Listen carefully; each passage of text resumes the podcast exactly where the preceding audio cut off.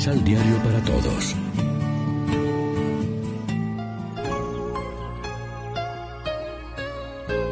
Primera lectura. El que teme al Señor honra a sus padres. Lectura del eclesiástico. El Señor honra al Padre en los hijos y respalda la autoridad de la madre sobre la prole. El que honra a su padre queda limpio de pecado y acumula tesoros el que respeta a su madre. Quien honra a su padre encontrará alegría en sus hijos y su oración será escuchada. El que enaltece a su padre tendrá larga vida, y el que obedece al Señor es consuelo de su madre. Hijo, cuida de tu padre en la vejez, y en su vida no le causes tristeza. Aunque se debilite, ten paciencia con él, y no lo menosprecies por estar tú en pleno vigor. El bien hecho al Padre no quedará en el olvido, y se tomará a cuenta de tus pecados. Palabra de Dios.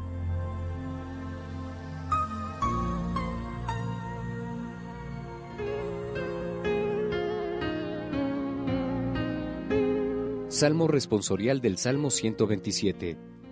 Dichoso el que teme al Señor. Dichoso el que teme al Señor. Dichoso el que teme al Señor y sigue sus caminos. Comerá del fruto de su trabajo, será dichoso, le irá bien.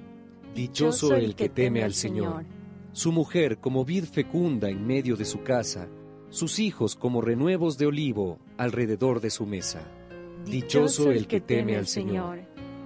Esta es la bendición del hombre que teme al Señor. Que el Señor te bendiga desde Sión, que veas la prosperidad de Jerusalén todos los días de tu vida. Dichoso el que teme al Señor.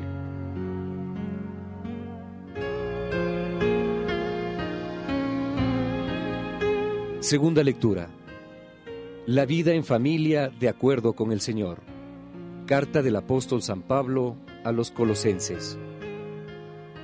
Hermanos, puesto que Dios los ha elegido a ustedes, los ha consagrado a Él y les ha dado su amor, sean compasivos, magnánimos, humildes, afables y pacientes.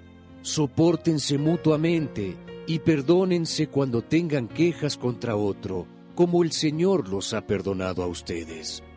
Y sobre todas estas virtudes tengan amor, que es el vínculo de la perfecta unión.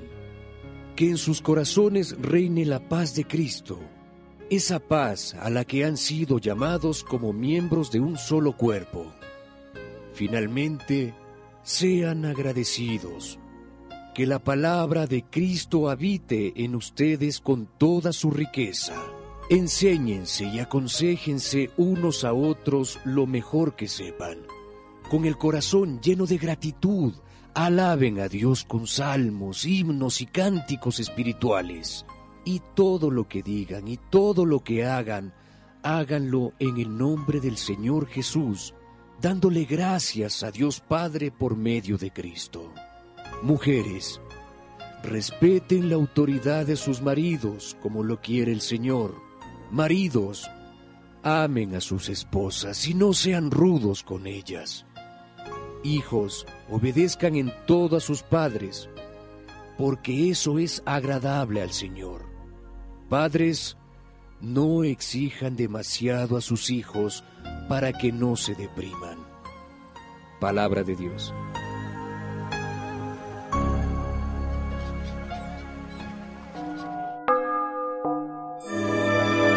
Del Evangelio según San Mateo. Después que partieron los magos, el ángel del Señor se le apareció en sueños a José y le dijo, Levántate, toma al niño y a su madre y huye a Egipto. Quédate allí hasta que yo te avise, porque Herodes buscará al niño para matarlo. José se levantó, tomó de noche al niño y a su madre y se retiró a Egipto. Permaneció allí hasta la muerte de Herodes. De este modo se cumplió lo que había dicho el Señor por boca del profeta. Yo llamé de Egipto a mi hijo. Después de la muerte de Herodes, el ángel del Señor se apareció en sueños a José en Egipto. Le dijo, Levántate y regresa con el niño y su madre a la tierra de Israel, porque ya han muerto los que querían matar al niño. José, pues, se levantó, tomó al niño y a su madre, y se vino a la tierra de Israel. Pero temió ir a Judea, sabiendo que allí reinaba Arquelao en lugar de Herodes, su padre. Siguiendo un aviso que recibió en sueños, se retiró a Galilea y fue a vivir en un pueblo llamado Nazaret. Así había de cumplirse lo que dijeron los profetas. Lo llamarán Nazoreo. Lección Divina Amigos y amigas, ¿qué tal? Hoy es domingo 29 de diciembre la iglesia celebra la fiesta de la Sagrada Familia de Nazaret. Como siempre, nos alimentamos con el pan de la palabra que nos ofrece la liturgia. Cuando se rompen los vínculos que unen las diversas generaciones en el seno de la familia, se hace más difícil la justa valoración de la misión y la importancia de los padres en la educación de sus hijos. Esto trae como consecuencia el irrespeto a los padres, que en algunos casos conduce al abandono total, olvidando el cuarto mandamiento y las promesas en él contenidas para los hijos.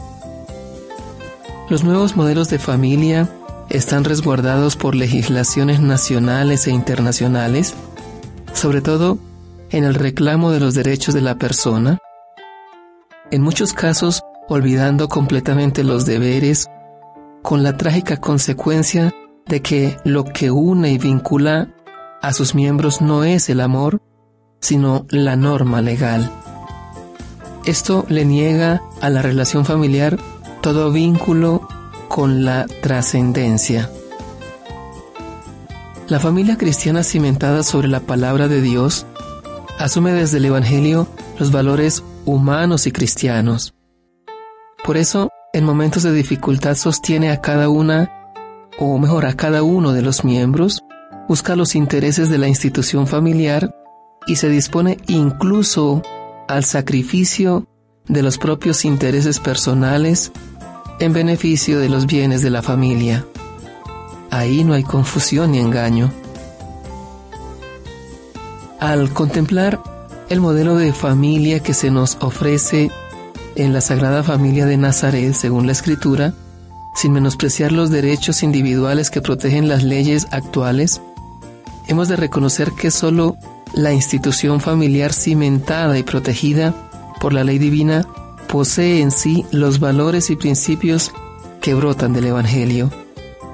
Es urgente presentar a la sociedad actual la misión evangélica sobre la familia. Reflexionemos. ¿De qué modo mi fe en Dios y mi obediencia a su santa palabra inspiran mis relaciones y vivencias familiares? Oremos juntos. Señor, la vida en familia a veces se presenta con grandes dificultades.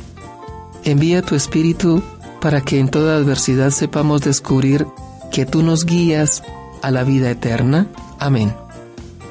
María, Reina de los Apóstoles, ruega por nosotros.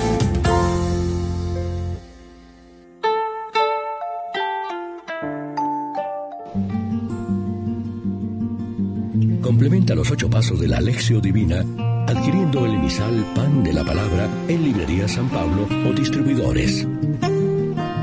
Más información www.sanpablo.co Pan de la Palabra